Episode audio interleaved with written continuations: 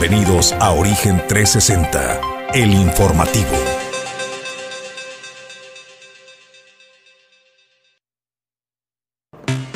Amigos de Origen Informativo, extraordinario arranque de semana y feliz último día del mes de enero. Es un gusto darle la bienvenida a Origen Informativo. Este es el noticiario Origen 360, la información desde todos los ángulos. Yo soy Jesús Llanos y como cada mañana es un privilegio y placer estar al frente del equipo y de las cámaras. Y es un gusto también saludar a mi compañero de fórmula y conducción, Julio César González. Buenos días, Julio. ¿Qué tal, Jesús? Muy buenos días. Buenos días al auditorio de Origen 360 que nos sintoniza a través de Origen Informativo. Pues ya listos con la información de este día, pues ya es 31, 31 de enero y se nos fue el primer mes del año. Bueno, pues bienvenidos a nombre de todo el equipo. Estamos listos para presentarle la información y gracias a ellos que hacen posible que nosotros cada mañana estemos presentándote la información. Origen 360 es presentado por Grupo Jacesa, Glipsa, Puerto Seco de Manzanillo, Azulejos Las Garzas, Torre Puerto, Holiday Inn Manzanillo, Restaurante El Marinero del Hotel Marbella, Capital Fitness y Clínica Dental Lobcal. Bueno, pues nosotros listos para presentarle la información. Julio César González, lo que el director del ISTE en el país, Pedro Centeno, ha declarado, bueno, pues es una cosa que genera impacto, porque no es cualquiera el que lo dice, ¿no? De los organismos eh, al servicio de la salud pública del país, en el orden de eh, número de derechohabientes, pues primero está el Instituto Mexicano del Seguro Social y en segunda instancia es el Instituto de Seguridad Social de los Trabajadores al Servicio del Estado, que es el ISTE por sus siglas. Pues don Pedro Centeno dice que el COVID puede curarse con homeopatía, Julio César González. Bueno, pues es que trascendió el fin de semana Jesús a través de sus redes sociales, publicaba Pedro Centeno, el director del ISTE, que se había enfermado de COVID, pero pues que no se espantaran y que no se alarmaran porque él ya se estaba tratando con medicina homeopática. Y bueno, pues Jesús, esto de por sí este mensaje ya da mucho de qué hablar porque estamos hablando de que las recomendaciones de las instituciones de, de salud en el país pues siempre hacen la recomendación a la población que cuando tengan algún padecimiento, pues acudan, ¿no? A su chequeo, acudan a su médico, este, para que les dé un tratamiento, pues adecuado a lo que, a un diagnóstico primero adecuado y posteriormente el tratamiento. Sin embargo, Jesús, pues esto ya dio de qué hablar porque viene la recomendación, o más, o más que nada viene este mensaje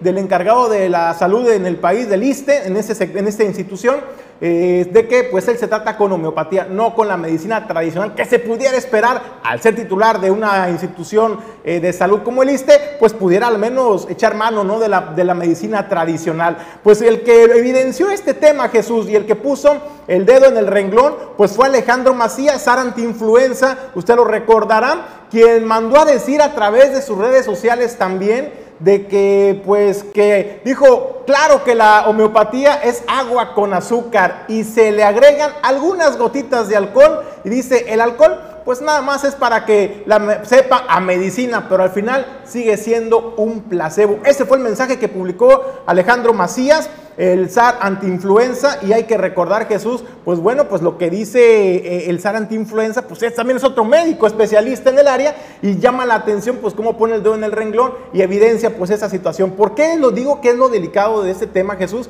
Bueno, porque a nivel nacional y también a nivel mundial ha ido creciendo cada vez más el movimiento este, antivacunas, donde también lo, e incluso rechazan los tratamientos médicos tradicionales. Y bueno, el que venga un mensaje de este tipo de, eh, de, una institución de salud como es el ISTE, pues me parece Jesús que sí viene un poco pues a meterle ruido a este tema y a la confiabilidad del sistema de salud nacional. Te cuento una historia conocida de Julio César, te la comparto de un amigo cercano, enferma de COVID, decide no atenderse se siente bien, eh, se hace la prueba a los días de COVID, sale negativo.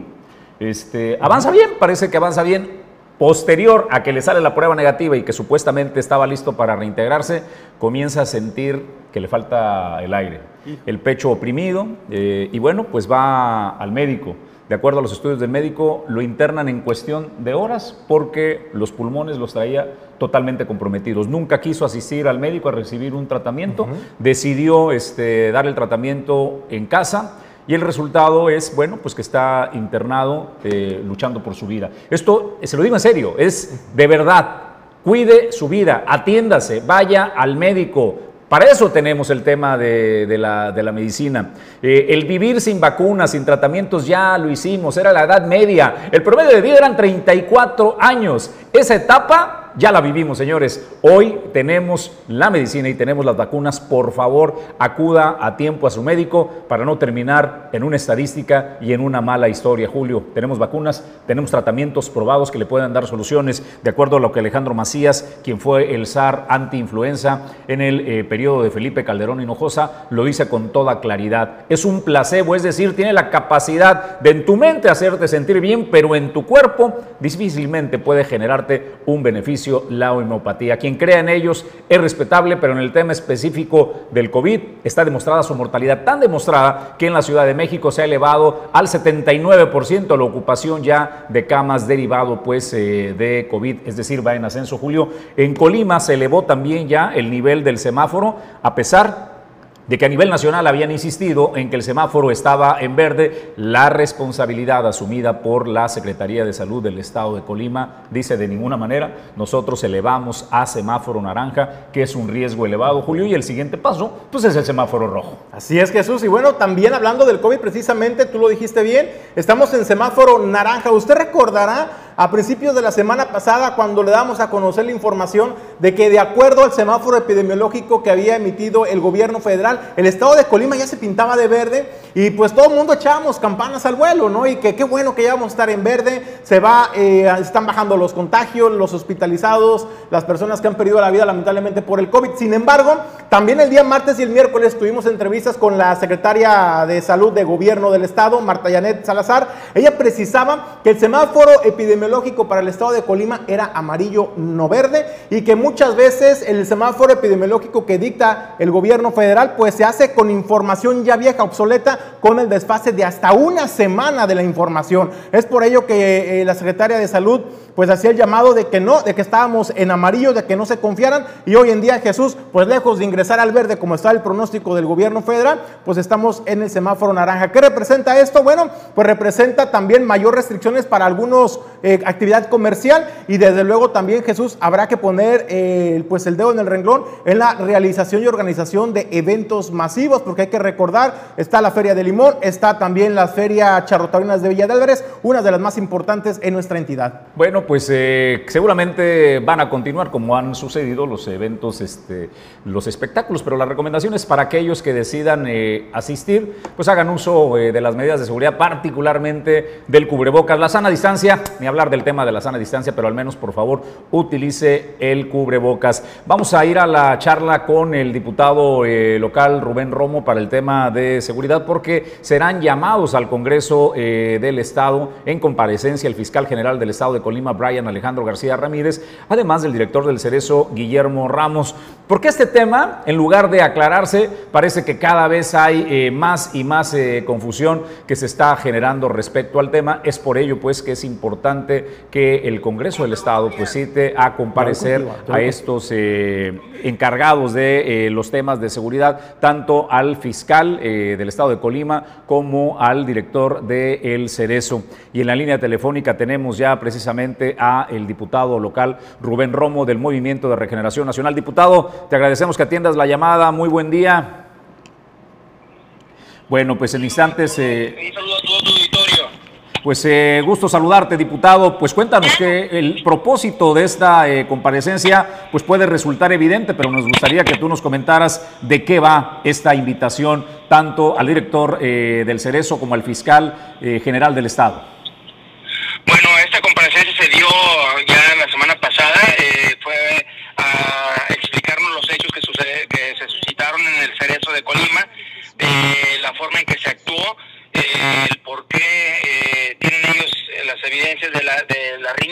entre dos grupos internos en el, en el Cerezo. Este, nos, ahí los dos hicieron su comparecencia, eh, expusieron los, los, eh, la problemática que existe actualmente en el Cerezo y las, lo que cómo actuaron a la hora que se presentó esta riña. Bueno sí, te escucho, eh, diputado. Preguntarte, eh, Rubén, por ahí hubo pronunciamientos de algunos diputados de otras bancadas pidiendo la renuncia incluso o la destitución, en su caso, del de, eh, director de, de, este centro penitenciario. de Jesús, desconectado. Se está metiendo otra, perdón, pero es que se mete otra, otro sonido por ahí. escuchamos ya con toda claridad, diputado. Te ofrecemos una disculpa. Ah, ok. Eh, te comento sobre la renuncia que pedían otros diputados, o sea, vienen a rasgar las vestiduras este, los diputados del PRI. Eh, creo que el director del Cerezo que entró tiene todas las credenciales para actuar como el director de lo que son los centros penitenciarios de Colima. Recordarles que él es el director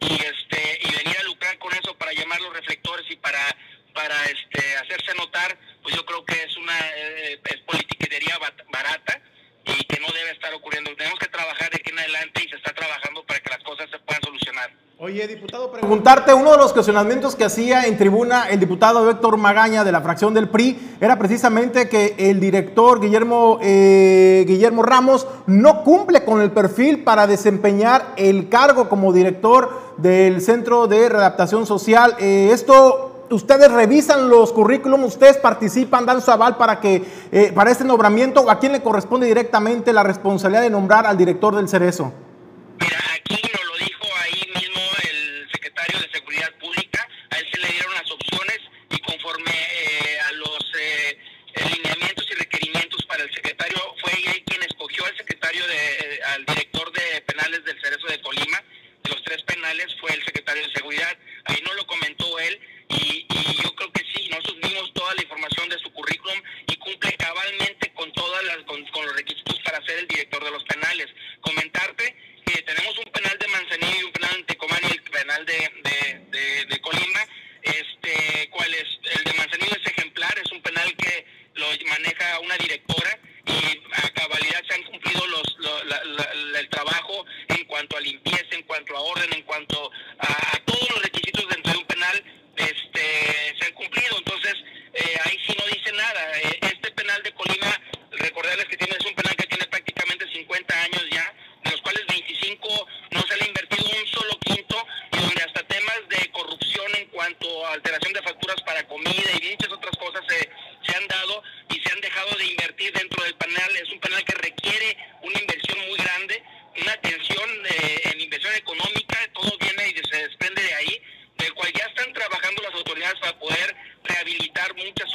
de, seguridad este, del mismo penal.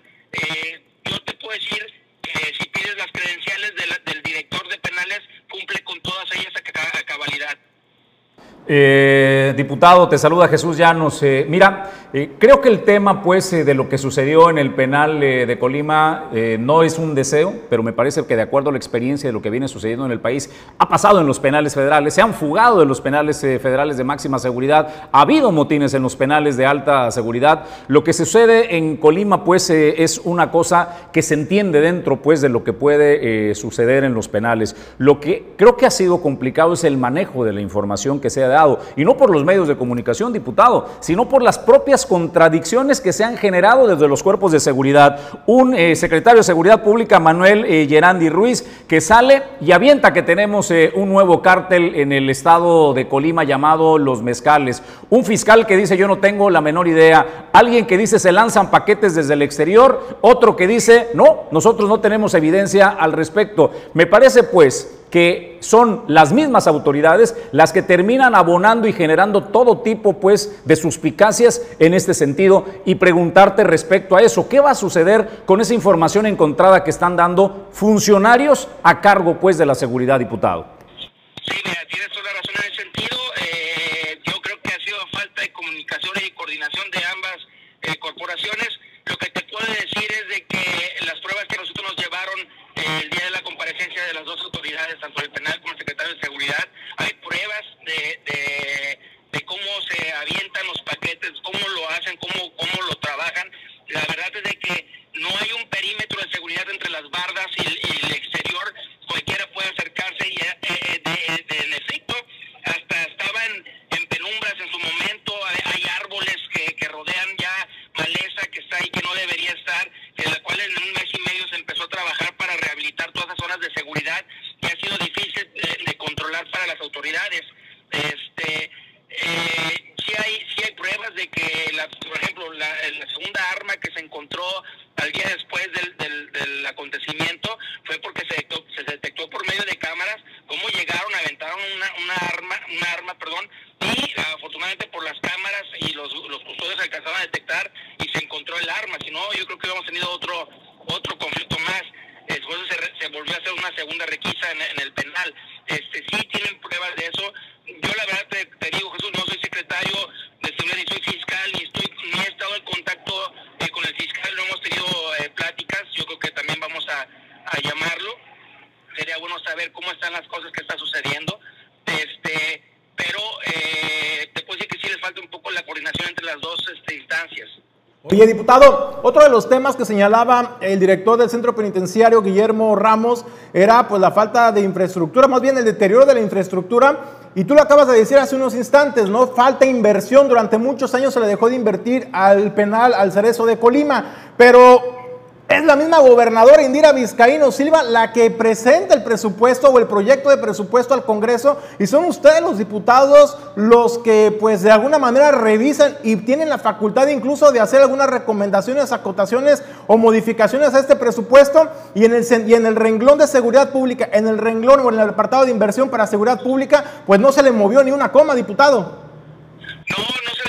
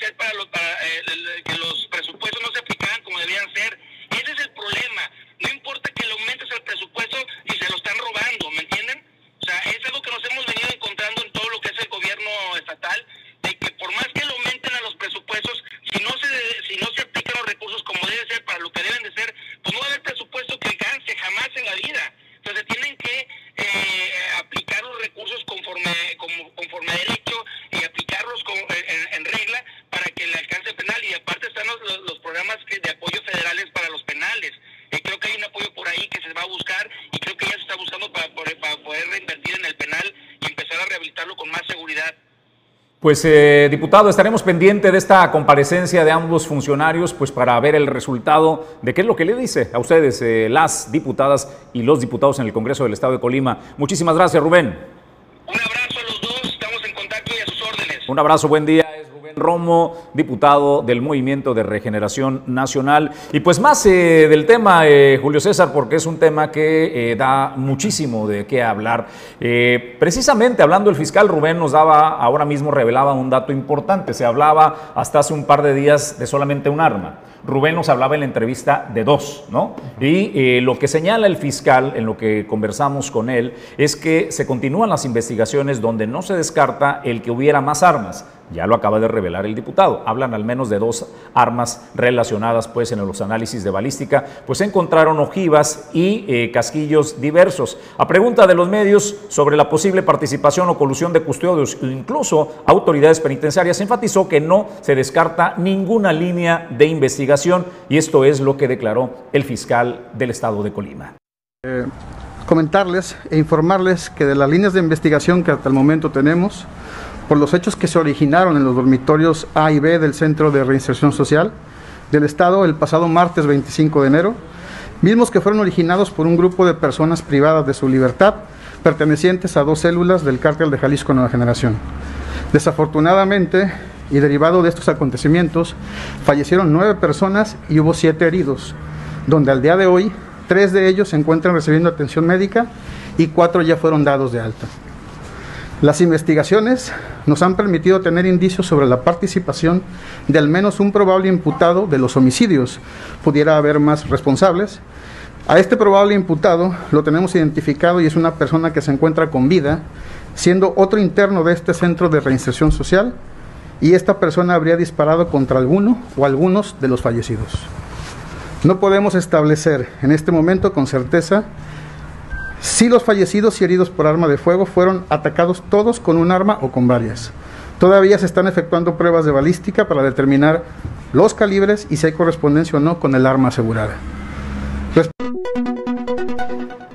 Y bueno, se hablaba Jesús de que ahí estaba también eh, eh, el perito forense, donde dijo, bueno, se están analizando todas las heridas de los fallecidos para ver si corresponden al mismo calibre del arma encontrada o corresponde a otra arma de fuego, donde incluso no se descartaba el que hubiera eh, podido participar más armas de fuego en este incidente. También se le preguntaba a las autoridades de la Fiscalía las denuncias que hacían, por ejemplo, en el sentido de que hubo maltratos y abusos de autoridad en la redada que realizaron para poner bajo control el cerezo. En ese sentido, pues el encargado de hablar fue el director de la Policía Investigadora, Fernando Vega, quien habló de que la Fiscalía únicamente actúa en apoyo al centro penitenciario. Sin embargo, lo que son las revisiones al interior del cerezo y eh, todas las, eh, digamos, operativos que se realizan, lo hacen las autoridades penitenciarias. Y esto era lo que señalaba, donde dijo, son las autoridades penitenciarias las que han estado o deben entregar todos los objetos que se han encontrado los tienen que entregar a la Fiscalía General del Estado para realizar las investigaciones correspondientes.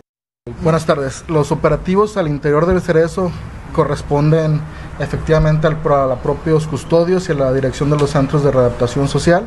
Ya se le solicitó al director nos informe todos los objetos que le fueron asegurados a las personas privadas de su libertad y que fueran puestos a disposición de esta autoridad para realizar las investigaciones correspondientes. Es lo que les podemos informar hasta el momento.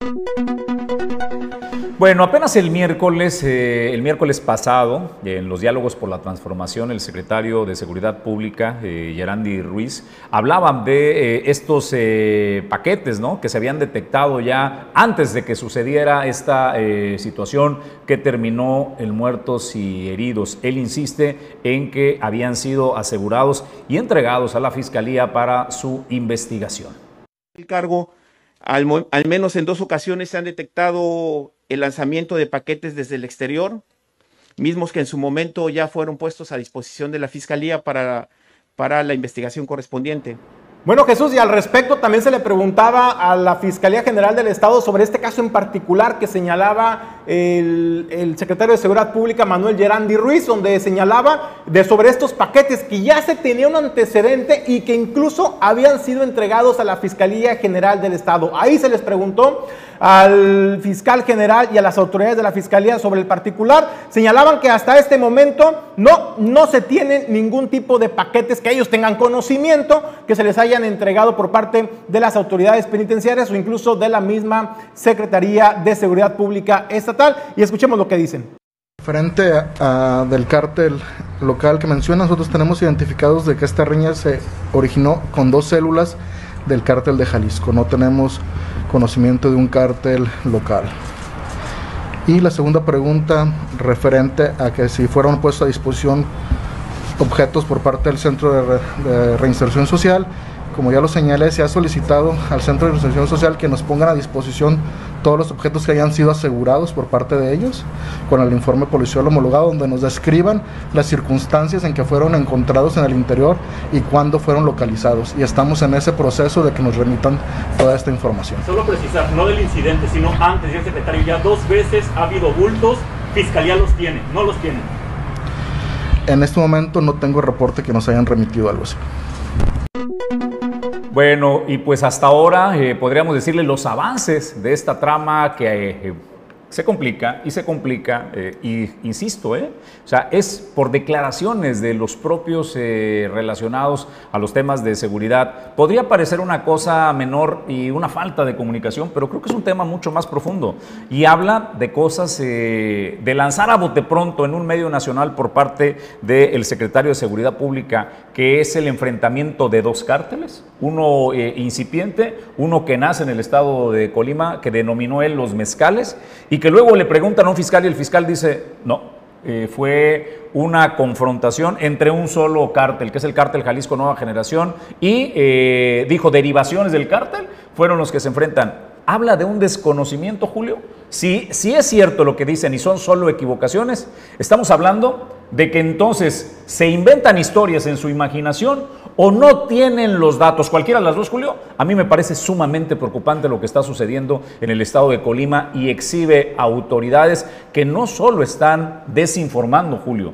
tal vez ni siquiera ellos mismos tienen la información correcta y de ellos depende la seguridad de los colimenses. Fíjate Jesús, yo nada más agregaría el tema de la confianza. Si la, si la población no tiene confianza en sus autoridades, entonces, y máxime en un tema tan delicado como es el de la seguridad pública, entonces créame que no están funcionando las autoridades de seguridad. No puedes tú salir a decir un día una información y al día siguiente contradecirse, ni siquiera desdecirse, contradecirse sobre lo que ya habían declarado otras instancias, y esto habla de la pésima coordinación interinstitucional que existe entre la Secretaría de Seguridad Pública del Estado y la Fiscalía y las autoridades penitenciarias. Y estos señores lo que envía el mensaje a la población es de que no hay coordinación, no saben lo que está sucediendo en materia de inseguridad en el Estado y ni siquiera están metiendo las manos, señores. Entonces, la confianza es importante y esa, señores, la credibilidad y la confianza ya la perdieron en la población con ese tipo de hechos de la falla en la comunicación que tienen esas dependencias. Pues hasta ahí el tema, nosotros tenemos que hacer pausa, es breve, gracias por estar en Origen 360, la información desde todos los ángulos.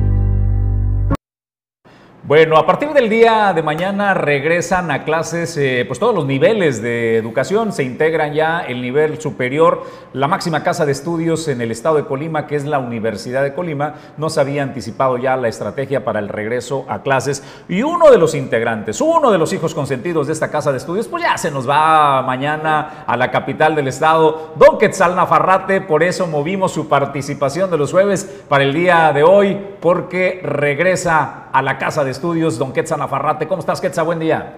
Buenos días. Jesús Julio, muchas gracias. Pues sí, ya regresamos a, clases presenciales, afortunadamente eh, después de, ¿qué? Dos años prácticamente, este, ya por fin. Oye, pues te debo tu entrada. Vamos a la presentación oficial y ya te saludamos como Dios manda. Deportes 360. El deporte desde todos los ángulos. Ahora sí, don Quetzal Nafarrate, ¿qué nos tienen los deportes? Bueno, pues ya después de un fin de semana bastante movidito, pues nos vamos a ir en orden desde el sábado hasta lo que sucedió el día de ayer. Eh, comenzando por la Liga Municipal de, Manzanillo de la Segunda Fuerza Mayor eh, de béisbol. Eh, los Ramírez vencieron bueno, primero vemos que, fue el partido de sección 156, que ganó ocho carreras a uno al Tajo. Esto fue correspondiente a la jornada 2. Posteriormente, los Ramírez ganan 21 carreras a 18 contra Chrome, un auténtico eh, partido lleno de, emociones, de mucha estrategia. Aquí nuestro querido amigo Pedro Ramírez este, forma parte de, este equipo. Eh, luego, en el transcurso de, de, este mismo sábado, ya nos vamos al lado internacional. Tom Brady anuncia su, bueno, hay una serie de confusión si realmente lo anunció él, si se filtró la noticia o qué, porque en cuanto se supo que, anunciaba ya la, salida de, su carrera, prácticamente la retirada, a, los pocos, a las pocas horas se dice que, que según esto es falso, que, que, está analizando a ver si, si, continúa una temporada más. Lo que es cierto es que el, el, jugador Tom Brady es un gran veterano, un gran jugador con una gran experiencia, entonces si, si sigue jugando pues va a ser muy bueno para todos los espectadores. Y si no pues seguramente ya queda en la historia, o sea, eso ya es indiscutible, es el mejor de la historia, tiene un sinfín de títulos, tiene más Super Bowls que cualquier equipo en su cuenta, entonces pues lo de Brady ya es... Eh, ya es de otro mundo, vaya, en, cuanto al deporte. Continuamos para, el domingo, eh, también auténticos partidazos para la NFL. Eh, ya está definido el Super Bowl. Los bengalíes quedan campeones de la conferencia eh, americana, perdón, mientras, mientras este, ganaron a perdón, eh, ganaron a Kansas City Chiefs en su casa contra Mahomes. Eh, una serie de distracciones de Mahomes en, la, segunda mitad del encuentro. Increíblemente, pues, de que se ha hablado de la calidad de este quarterback. No pudo anotar ninguna, ninguna eh, perdón, ningún touchdown en, el segundo, en la segunda mitad. Luego gana el volado del tiempo extra y también increíble cómo arriesga el balón, intercepta. Y en la primera jugada de tiro de, en un gol de campo, ya Bengalis este, se, apunta, fue el primer invitado al, Super Bowl. Posteriormente, en, el Sophie Stadium, donde se va a disputar el Super Bowl, Los Ángeles Rams vencen a San Francisco 49ers 2017. 49ers iba al frente, parecía que eran los, los que se iban a apuntar ahí a la, al Super Bowl. Y a la mera hora Rams saca, saca el, partido y hace la hazaña de, volver a, de que es el segundo Super Bowl consecutivo que un equipo va a disputar eh, en su este, este partido tan, tan importante. Eh, veremos si también cumple la hazaña de, los Buccaneers del año pasado en, en, ganarla con su gente. En el mismo transcurso donde estuvieron jugando este partido de, de la NFL, la selección mexicana tuvo su, su, encuentro en contra de Costa Rica. Este partido, esto es justamente esta jornada de tres partidos, era sumamente importante para la selección para afianzar un, pues prácticamente su lugar ya en, en, en Qatar 2022. Sin embargo, contra los ticos en el Azteca no pudieron ganar. Un Chucky Lozano sumamente participativo, pero muy falto de puntería y de ideas en ocasiones. Eh, Héctor Herrera jugando un partido pésimo en, en el medio campo, sin, sin arriesgar nada, sin proponer. Eh, en fin, fue un partido de esos de los que siempre quedan en el olvido en el Azteca de, eliminatorias mundialistas. Ahora queda el, miércoles el siguiente partido contra Panamá. Es un, rival directo, es el que está abajo de México. En caso de que, de que por algo perdiera México contra Panamá, se complicaría demasiada su, participación de, la selección. Esto va a ser el día miércoles, el, partido que sigue. Rafa Nadal me, me lo salté Rafa Nadal el, el sábado, me parece también, en la madrugada del sábado, eh, consigue su 21 Grand Slam en el Abierto de Australia. Es el tenista con mayor títulos y pues bueno, otro, otro de los, de los que quedan en, la- en la- toda la historia en, en los deportes, ¿no? Es un gran atleta, venía de meses sin jugar, este, entonces ver lo que hizo en este, en este Abierto de Australia fue impecable. Y ahora, Julio, regresamos a la farándula de los deportes porque... en la farándula. Ahora en la farándula deportiva, Mason Greenwood, este chavito que vemos en la pantalla, jugador de 20 años del Manchester United, una gran promesa. eh, incluso se, ha- se le ha hecho sus comparaciones de que quizá es el, de- el, el legado de, de Cristiano Ronaldo, ¿no? El, el- que podría tomar el lugar de Cristiano Ronaldo por ciertas características que tiene. Pues bueno, entre el sábado y el domingo, este fin de semana, su novia que, que vemos en la pantalla a la derecha, esa es una historia de Instagram de, de su novia. El ojo que vemos y es de Harriet Robinson. Ella es la novia de, de Mason Greenwood. Ella sube historias en el transcurso de la noche de, este fin de semana, donde se le ve eh, con moretes, con sangre, con golpes, y lo acusa de violencia. Hay rumores donde, donde dicen que, que al parecer le hackearon el teléfono y ella no fue quien lo subió. No se sabe todavía. Lo que es cierto es que Mason Greenwood ya está detenido. El equipo ya se pronunció al respecto. El equipo dijo que, que iban a esperar a que dieran una declaración oficial, que se hicieran las, las investigaciones pertinentes y que hasta entonces tomaría cartas en el asunto en cuanto a lo deportivo. Si se separa, si, si lo dan de baja, si rescinden contrato, eso ya será eh, en lo que ya se anuncia oficialmente. Pero pues por lo pronto Mason Greenwood de 20 años, un gran jugador, eh, de un, un gran equipo además del Manchester United de, de Inglaterra, eh, pues queda detenido en, en este fin de semana.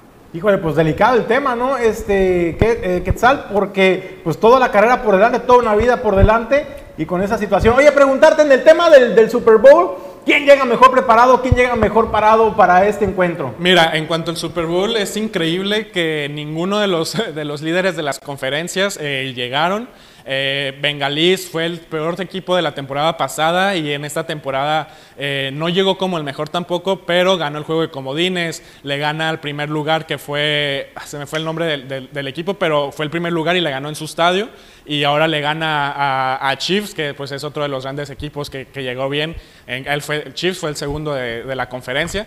Entonces yo me voy más por Bengalís, por la defensa que ha estado demostrando. Tiene un orden increíble en la defensa. En, el, en este partido pasado de ayer, este, el primero y segundo cuarto sí se veían bastante eh, desordenados, por decirlo de una manera, porque parecía que se le iba a llevar, llevar de calle Mahomes. Pero en cuanto agarraron el chip de dónde estaban ya parados, este, la defensiva estuvo increíble, la ofensiva no se diga, pudo darle la vuelta a un marcador que llevaban de diferencia 18 puntos, entonces yo me inclinaría, inclinaría porque Bengalis hace, hace la historia, hace hazaña, porque pues de cómo, cómo es que un, un super, una temporada anterior pues está, está bastante mal y ahora este, está haciendo la hazaña, la, le están diciendo la cenicienta, ¿no? Yo creo que se lo lleva Bengalis. Oye, eh, pues a ver si al final no se convierte en calabaza, ¿no? También digo, hay sí, que, hay que, que esperar. al final de Oye, cuentas, Rams también ha estado jugando muy bien y te digo, lo de Rams es también de admirar porque pues habría otra historia de esas de las que, de las que nos gustan, ¿no? Una hazaña de, de un equipo que llega a- a en casa a ganar un Super Bowl, a levantar su trofeo en Super Bowl, que es muchísima coincidencia que pasa esto porque como sabemos, las sedes de los Super Bowl son este, al azar, o sea, realmente no se elige por un equipo en específico, sino que se van rolando los estadios y al final si el equipo tiene la suerte de llegar, pues ya se queda, se queda jugando en, en- en su estadio. Oye, preguntarte por último, ¿quiénes son, quiénes llegan mejor preparados en el béisbol local? ¿Los Ramírez o la sección 156? Pues mira, los Ramírez, increíble, es la segunda jornada. También hay que, que esperar porque hubieron dos equipos que descansaron esta jornada 2. Ah, pero ajá, los, los Ramírez de dos jornadas van, van ganando los dos, este, van invictos.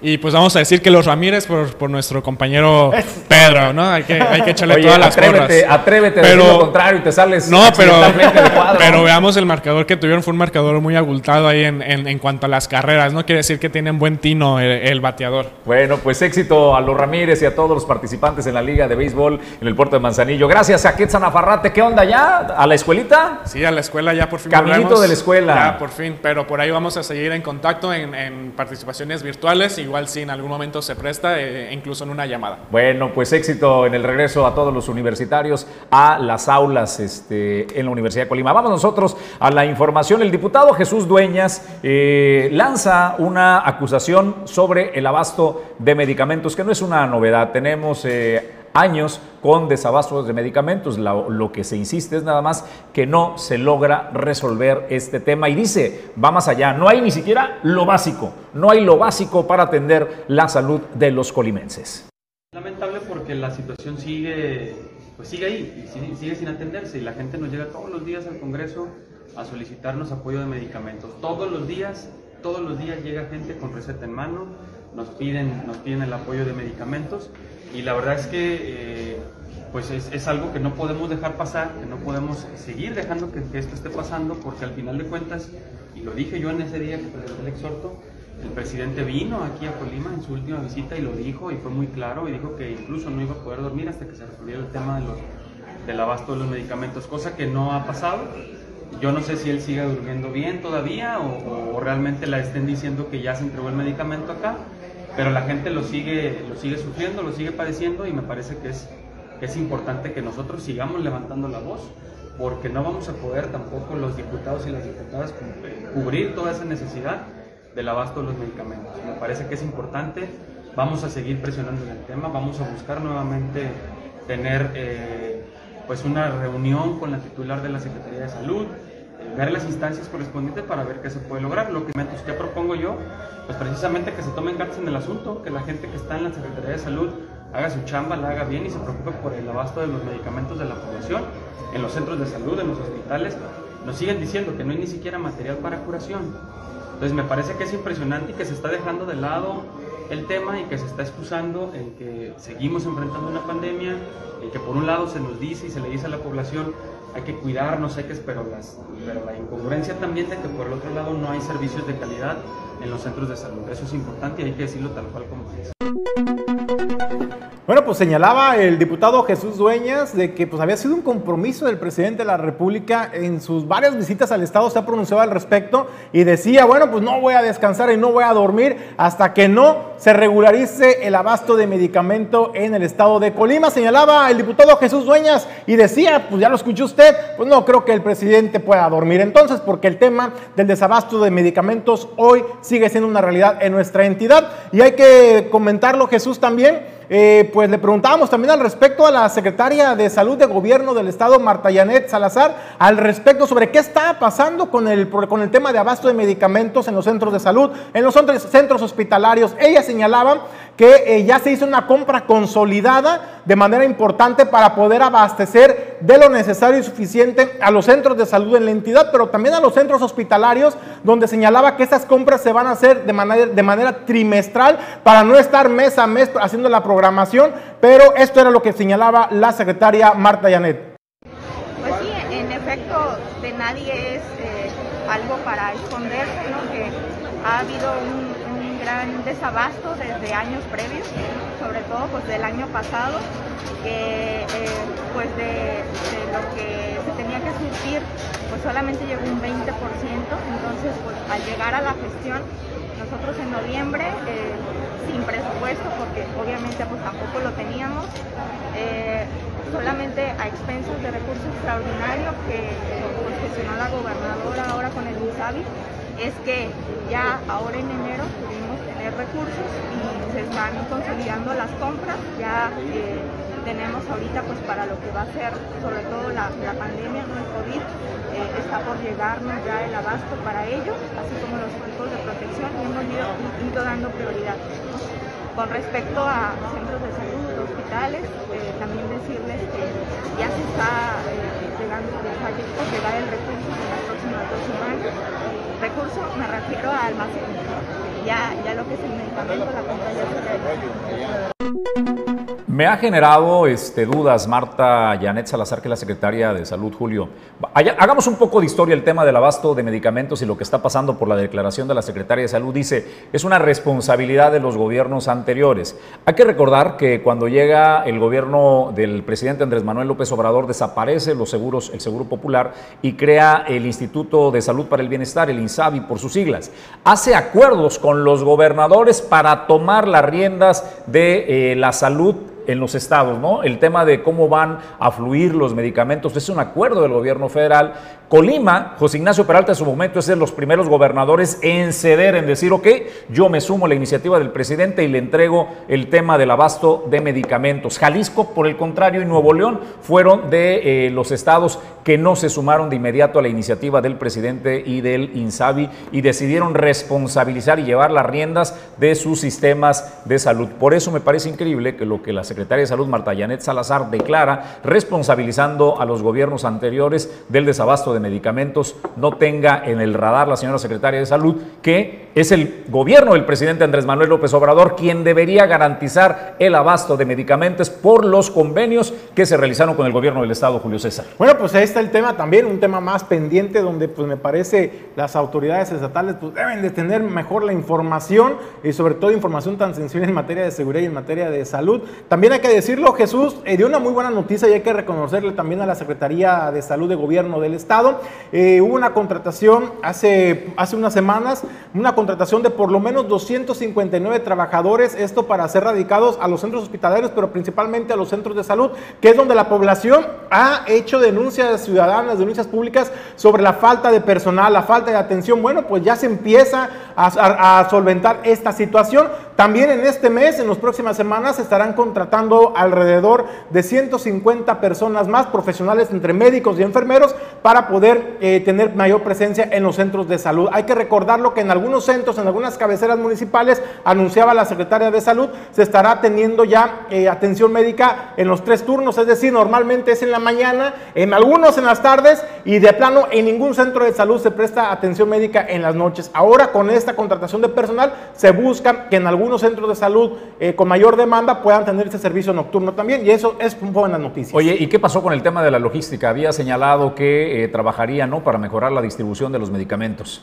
Bueno, el tema ese también de lo de la, del desabasto y que de pronto no encuentran medicamentos en los centros de salud o en los centros hospitalarios, pues increíblemente Jesús también parte de esta problemática era de que llegaba el medicamento, se quedaba en bodegas y la logística para hacer llegar de la bodega a los centros de salud o a los centros hospitalarios, pues ahí donde fallaba y se podría desfasar algunos días. Entonces dice la secretaria, también nos estamos aplicando en ese tema para hacer la logística más eficiente y que tan pronto llegue el medicamento a bodegas, ser entregado radicalmente a cada uno de los centros de salud y eso también son buenas noticias, pero ojo con ese tema porque en otros estados cuántas veces no hemos encontrado bodegas llenas de medicamento echado a perder. Esperemos que eso no ocurra en el estado de Colima. Gracias Julio. El más información, eh, los gobiernos se ponen de meta 100 días cuando llegan al poder. Esto pues como para marcar una diferencia con eh, quien los antecedió, ¿no? Eh, y se ponen las pilas pues para tratar de dar resultados lo más pronto posible. Es por ello que para los gobiernos en funciones en estos momentos que cumplen sus 100 días, hacen el balance de cómo van a esta distancia, de cómo arrancaron y el tiempo que ha transcurrido. La alcaldesa de Cuauhtémoc dice, bueno, pues que todo marcha, que todo marcha bien en estos primeros 100 días de gobierno.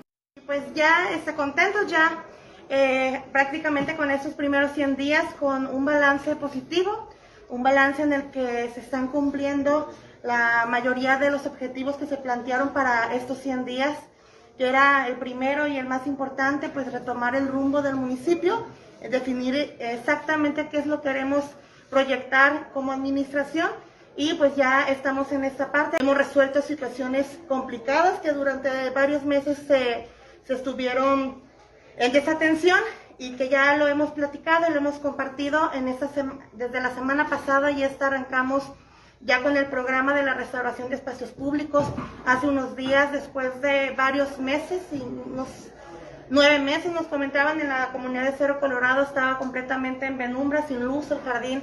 Ya eh, tenemos el día eh, jueves, el día miércoles terminamos ya con el tema del alumbrado público eh, en la comunidad y en el jardín principal. Estamos restaurando el recinto ferial de la cabecera municipal que durante los seis años estuvo en completo abandono, incluso ni siquiera se veían los accesos, estaba completamente abandonado y eh, ya estamos en esa parte de la limpieza, de la restauración y en próximos días, el, el sábado 12 y domingo 13 vamos a tener una actividad eh, para darle eh, como una inauguración provisional al espacio. Y de lo que se busca en ese espacio en especial es que tengamos diferentes actividades recreativas, culturales, deportivas, incluso que sea un espacio para que los jóvenes puedan eh, estar ahí conviviendo por las noches y que pueda ser en un entorno seguro.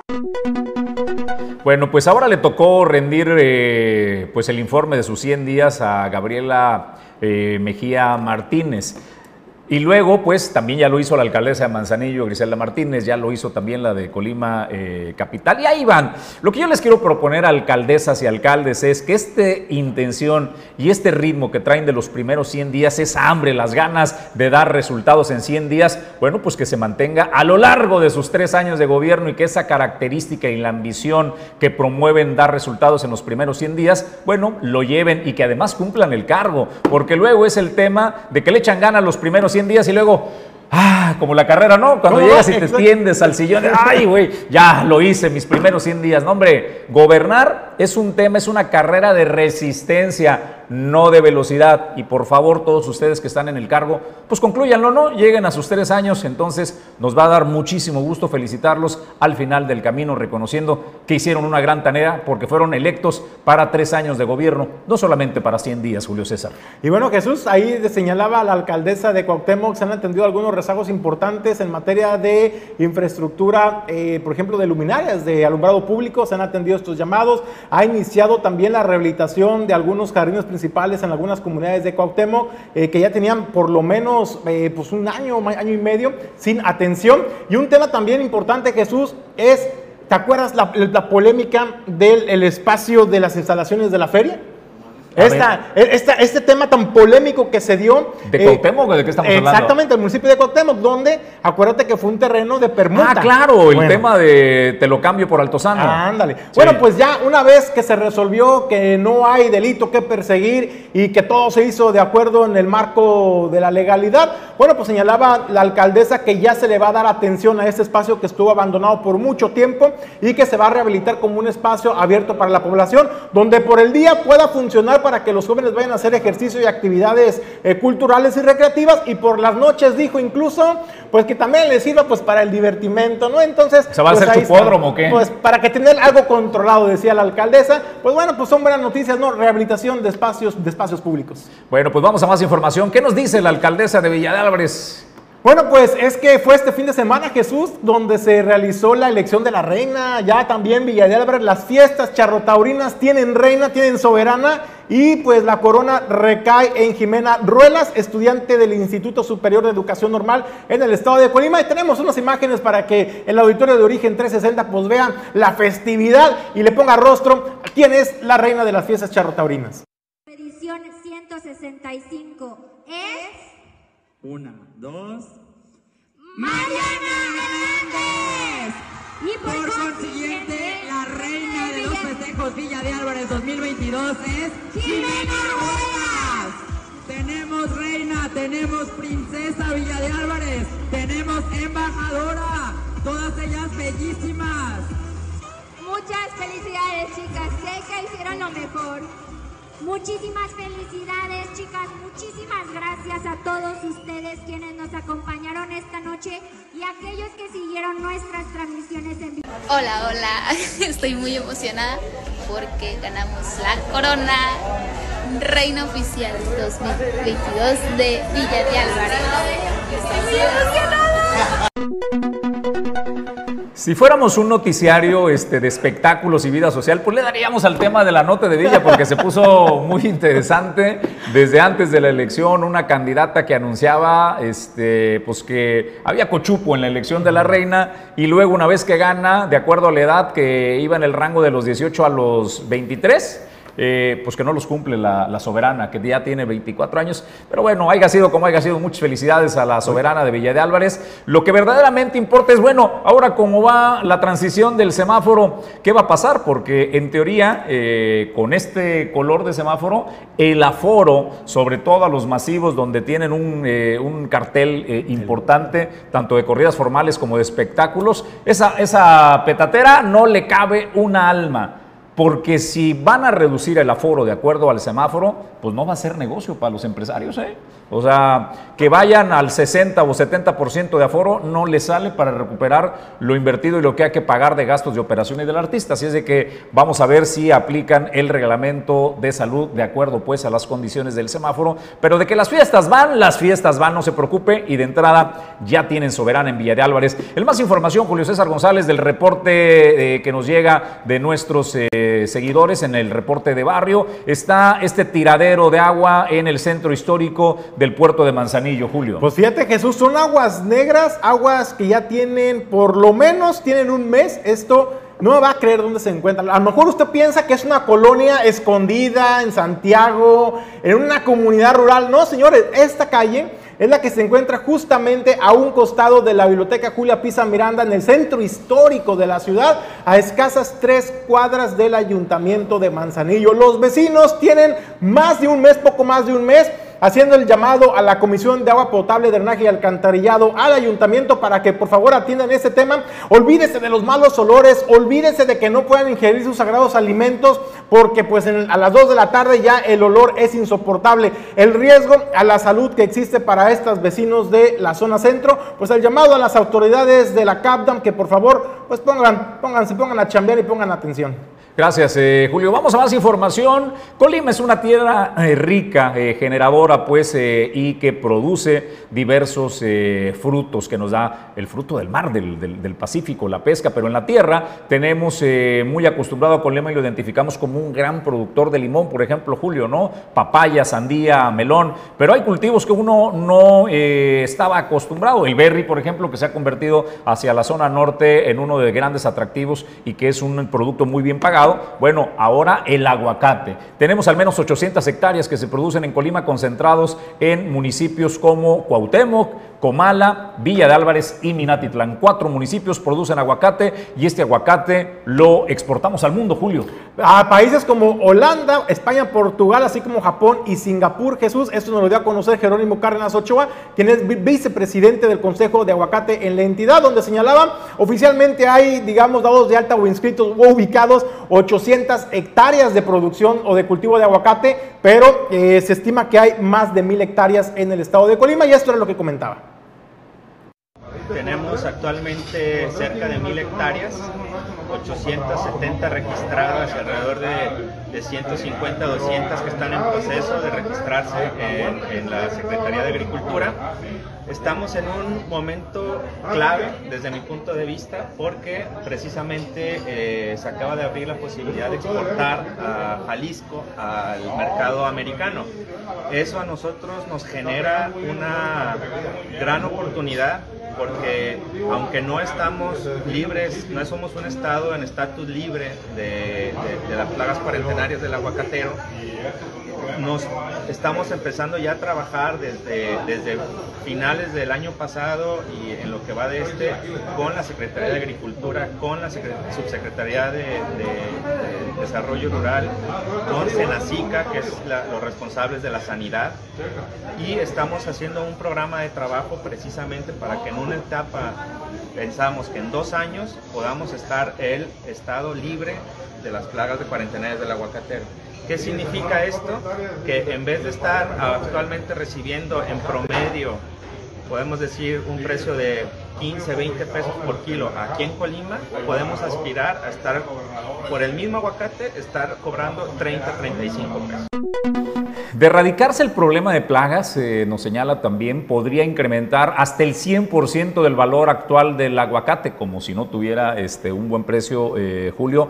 Pero seamos claros, eh, lo que Colima produce para el país no representa, pues no pinta realmente en los números, ¿no? Debemos recordar que el gran productor de aguacate, pues es nuestro vecino Michoacán, en zonas como Uruapan y los municipios, pues, o comunidades aledañas, que son los grandes productores. Y México es el exportador número uno de aguacate del mundo. Y Colima, bueno, pues ahí va, ¿no? Sumándose esta inercia con 800 hectáreas que eh, le abonan un poco a la producción para eh, lo que genera el país para el mundo. Lo interesante es la cantidad de países a donde se envía el aguacate colimense. Y lo que llama la atención, Jesús, anteriormente las notas en el marco del Super Bowl era de que pues la venta de aguacate o este, en el Super Bowl con los nachos, de que la gente, los eh, norteamericanos, pues ya empiezan a, disfrutar también de estas delicias eh, mexicanas. Lo que llama la atención es de que, por ejemplo, para entrar a Estados Unidos todavía no, Jesús, porque se les complica por el tema de la certificación, precisamente por el tema de plagas que, eh, tienen en algunos cultivos. Entonces dice, el proyecto es aplicarnos todos los productores y que en dos años por lo menos poder tener ese certificado que nos permite incluso ampliar la exportación y entrar a otros mercados internacionales. Bueno, pues vamos a más información de las denuncias de barrio. Nos llega esta de los pasaportes. No se deje sorprender por los fraudes. Les voy a confesar con mucha vergüenza, con mucha vergüenza les voy a confesar que yo fui víctima. Me puse a hacerle la, este, a un amigo que me pidió que le echara la mano para sacar una cita de, internet. Y a bote pronto, pues como no, pasaporte mexicano. Y me aparece la liga para eh, sacar el, pasaporte y me meto a la página, eh, muy parecida a la página oficial, este, Julio, y le deposito en el Oxxo 2.500 varos. Yo fui de, esos. Un hombre que me considero informado, este, pero que honestamente me distraje en ese momento, estaba ocupado y tratar de ayudar a mi amigo y creo que va por ahí más o menos la, la denuncia, ¿no? De páginas apócrifas. Lo que me sorprende honestamente es que la autoridad no haga nada, Julio, por deshabilitar estas páginas porque yo, el primer tonto, este, que no creo que sea yo el primer tonto en, caer en esta situación. Eh, me parece que hay cientos o miles de personas que hemos sido timadas en el país, eh, Julio, y lo que me sorprende es que Relaciones Exteriores no haga nada para dar de baja estas páginas. Y fíjate, Jesús, es una denuncia que señalan, hoy fui a renovar mi pasaporte ya que me percaté de que había vencido, comentan, al hacer la cita en línea, el primer vínculo que, para renovación de pasaporte que me dio Google, el buscador, fue este que dice www.citapasaportegov.mx.com. Ponga atención a esta liga.